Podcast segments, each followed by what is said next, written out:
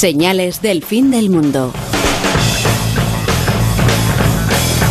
Apuntad, eh, señales del fin del mundo. Polo Norte, el Ártico, se está descongelando.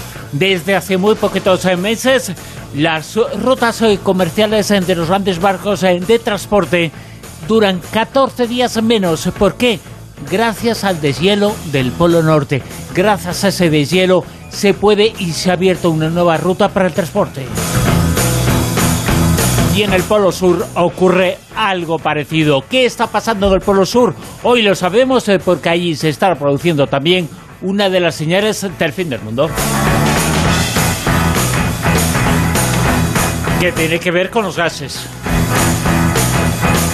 Y que nos va a contar Javier Sevillano. Javier, muy buenas, ¿qué tal?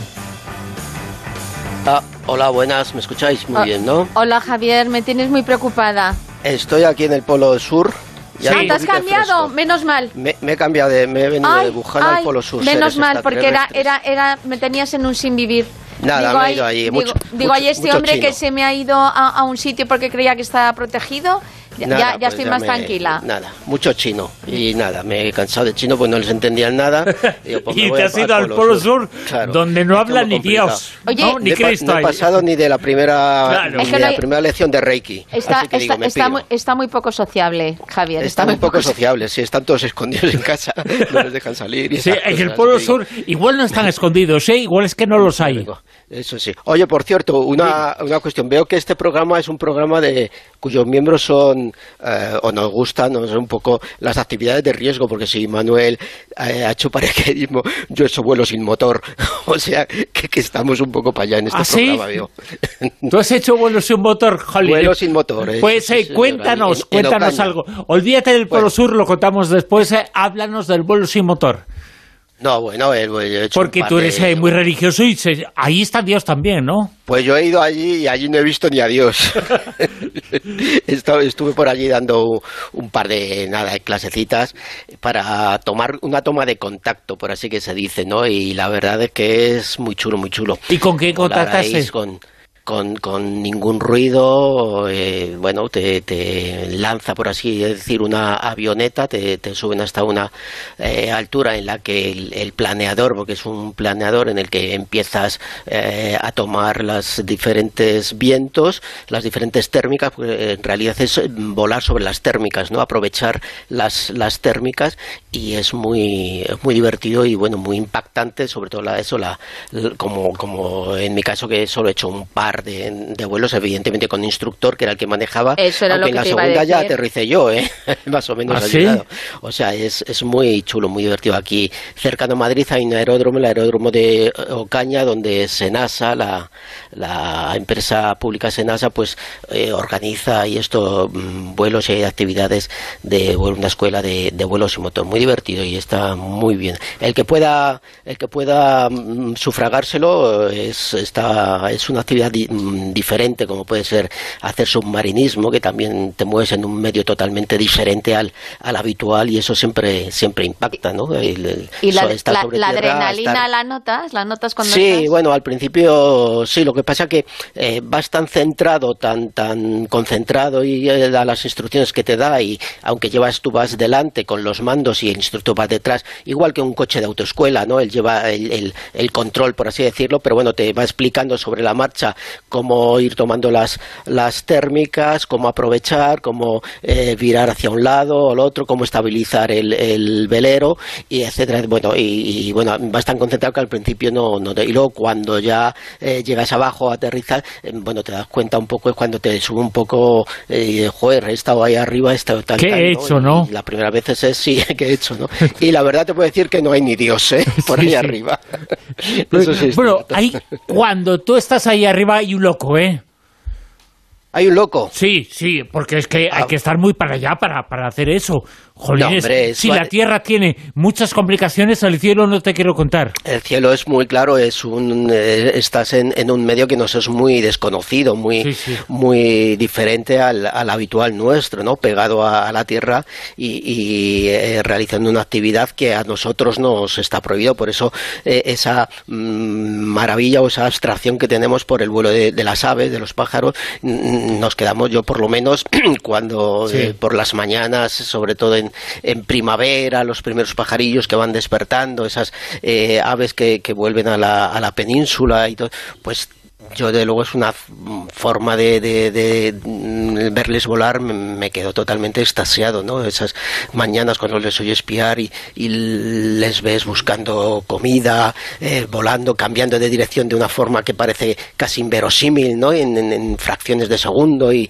bueno a mí me, encanta verles ver esa, esa, eh, forma de, esa posibilidad que tienen de, disfrutar del aire. Lo más parecido que podemos hacer nosotros es, es y bueno, es, es también muy, de luego las sensaciones y sobre todo hacerlo sin ningún ruido, ¿no? Solamente el ruido del aire, en, en, en, esos veleros del aire no, no disponen de, ningún motor auxiliar y lo único que, que es que con la destreza, de, en este caso del instructor o, del piloto, eh, que, puedes volar eh, unos cientos y cientos de kilómetros, eh, yendo de, de, de, eso, de térmica en térmica, puedes hacer vuelos bastante largos. ¿eh? Ya, ya te veía yo un poquito pájaro a ti.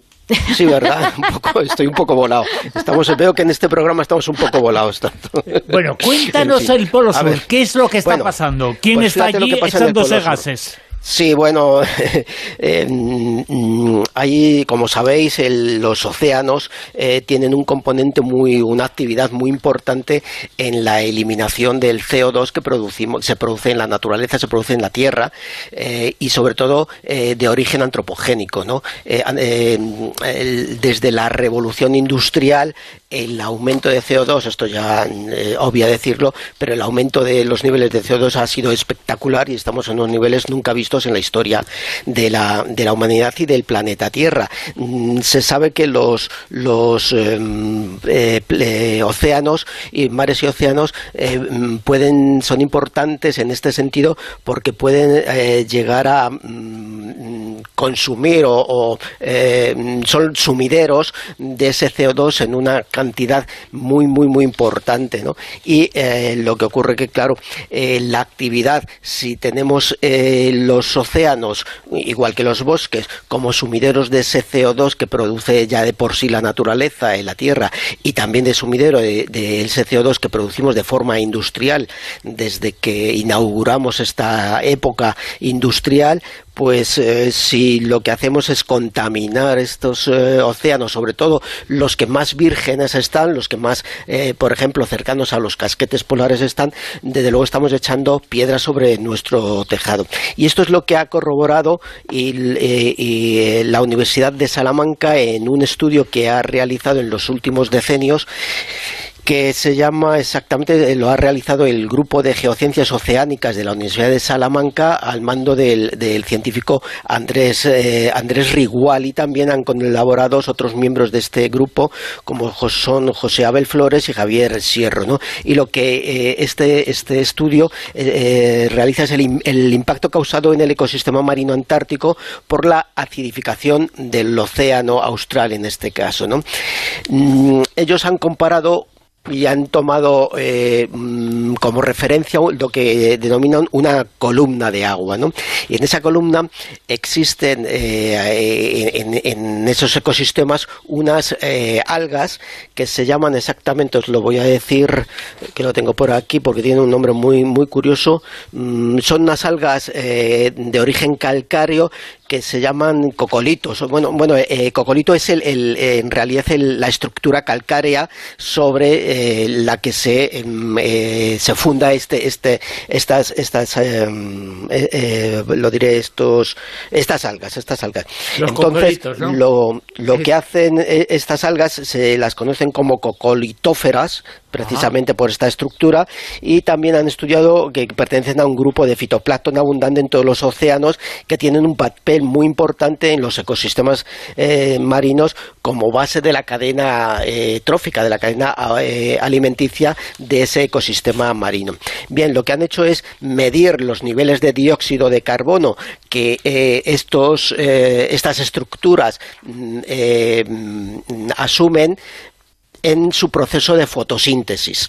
Y entonces lo que han hecho es se han ido un poco más abajo, más al fondo, y han realizado el mismo estudio o la misma medición de CO2 en estratos eh, más antiguos que han ido depositándose en el fondo marino de estructuras eh, muy parecidas pero anteriores a la época industrial, es decir, a 1850 y tantos. Y entonces han medido eh, en estos sedimentos los niveles de carbono que tenían estas estructuras y los niveles de, de carbono de CO2 que tenían que tienen estas eh, estructuras que están ahora en, justo en el fondo marino. Y lo que han visto, pues les ha asustado. Les ha asustado porque evidentemente hay mucho más CO2 en las estructuras actuales que en las estructuras previas mm, a la era industrial.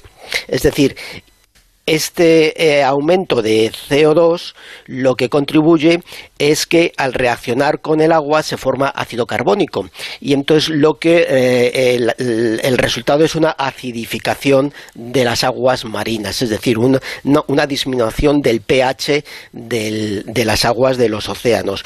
Un pH que ellos lo han, lo han medido y eh, lo han medido, vamos a ver, lo tengo por aquí, pues mira, en los últimos 20 años ha pasado de un 821 a un 810. Es decir, con toda la documentación aportada en este estudio marino, en solo 20 años se ha visto que el índice de pH ha bajado considerablemente. De continuar la actividad marina, que es lo que estiman los, este estudio, los científicos de este estudio, es que mm, se prevé que este descenso en el pH, esta acidificación, aumente y vaya desde el 770 eh, llegue, perdón, llegue hasta el 770 a finales de este siglo, hacia 2100. Es decir, que serían eh, los niveles de acidificación mm, eh, o los niveles de pH más bajo que se han registrado en cientos de miles de años. Con lo cual, la repercusión que tendrá en toda la fauna y flora marina será algo que no se ha visto en la historia de la Tierra hasta ahora. Es decir, los seres vivos que viven en este ecosistema se verán perjudicados de una manera que todavía no se sabe cómo, cómo podrán resolver su, su existencia en un pH tan ácido. O sea que pueden tener unos efectos que a día de hoy no, no pueden ahora mismo ni, ni enumerar ni calibrar no se sabe qué efectos tendrán sobre, sobre todo, todo, toda la vida que hay en, en, estos, en, este ecosistema eh, marino. Sí se sabe que evidentemente en un pH cada vez más ácido, cada vez más bajo, hay eh, multitud de organismos que no van a poder vivir, que no van a poder mantener esa eh, relación, mm, ese ecosistema marino no va a poder mantenerse y, eh, según vaya acidificándose debido a la acción a la acción humana, porque si cada vez enviamos más CO2 a la atmósfera, estos ecosistemas, estos mares realizan su función de sumidero de este CO2 gracias a estos eh, organismos que realizan eh, la fotosíntesis, capturan este CO2 y eh, una vez que mueren estos organismos lo que hacen es que el CO2 que está en sus estructuras va al fondo de los océanos. Por eso existe la posibilidad de estudiarlos en los sedimentos más antiguos porque al morir van se sedimentan en el fondo y nuevas capas van surgiendo, los van depositando y han podido llegar a capas eh, anteriores a la era industrial y determinar cuál era el CO2 de atmosférico que tenían estos órganos que entonces estaban vivos y los han comparado con los actuales. Y han visto que la acidificación, eh, las capturas que estos organismos hacían de CO2 determinaban eh, al, reaccionar este CO2 con el agua marina ocasionaba esta paulatina acidificación de los, de los ecosistemas marinos, no solo en esta zona, que es una zona que, evidentemente la han escogido por ser una zona muy importante y por tener, digamos, las aguas más, mm, o, mejor dicho, menos contaminadas eh, debido a la acción humana y eh, han demostrado que incluso en aguas menos contaminadas el hecho de la acidificación es patente.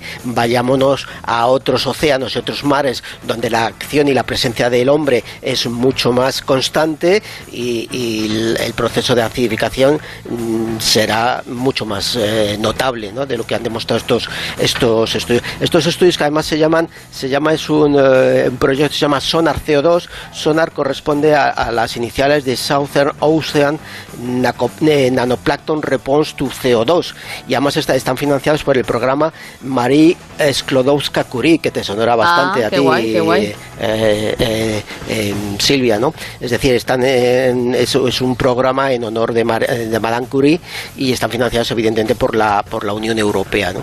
Señales del fin del mundo que esta noche se ha ido hasta el Polo Sur la situación actual en el Polo Sur y con las cosas nos eh, lo contaba Manuel hace un momento, al mundo hay que relativizarlo. Eh, cuando salimos y cuando vemos eh, nos damos cuenta de que más de 8 de cada 10 personas no forman parte de nuestro mundo, no forman parte de nuestro contexto sociocultural. Bueno, pues la Antártida también es un quinto del planeta y ahí ocurren cosas, hay vida, mucha vida, no hay seres humanos, hay poquitos, pero pasan cosas y te las contamos aquí en el Señores del Fin del Mundo con Javier Sevillano. Javier, muchas gracias. Ten mucho cuidado con el efecto gases, ¿eh? Bueno, a vosotros extraterrestres. Es que, donde vas la lías, ¿eh? Es que la lías. Hoy eh, algo pasa. Chao. Hasta